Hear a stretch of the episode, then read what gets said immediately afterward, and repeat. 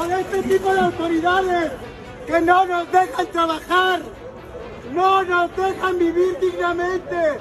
Aquí está mi trabajo, pisoteado, el poco dinero que me puedo ganar dignamente.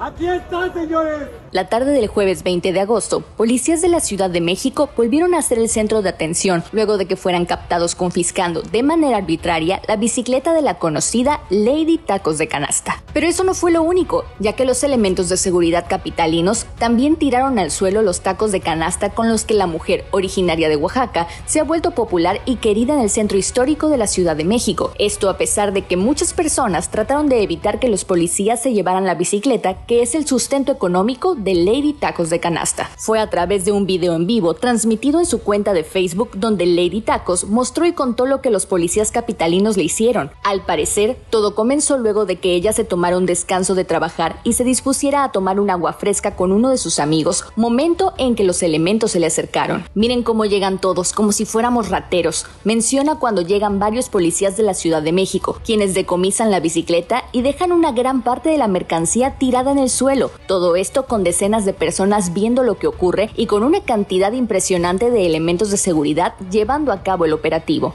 ¿Viste que no tienen ni madres? Miren cómo llegan todos como si fuéramos rateros. Como si fuéramos miles rateros. Como si fuéramos miles rateros. Ahí está, órale, llévatela, perro. Como si fuéramos miles rateros. Suelta mi canasta. Llévate tu mercancía, suelta mi canasta.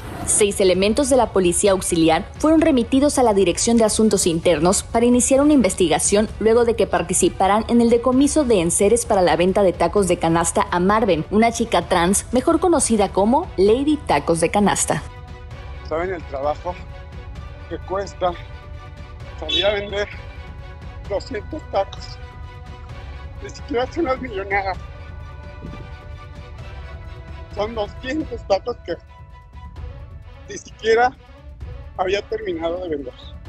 Ciudadanos que pasaban por el lugar se percataron del decomiso y evitaron que los oficiales se llevaran su bicicleta. A través de sus redes sociales, la Secretaría de Seguridad Ciudadana informó que los elementos ya se encuentran en asuntos internos para comparecer por el decomiso. Así, inició el procedimiento a los agentes de policía que excedieron sus funciones. Al conocer el caso, la Secretaría de Gobierno de la Ciudad de México buscó a la persona afectada para establecer un diálogo y una de las primeras acciones para resarcir el daño fue el pago de la mercancía.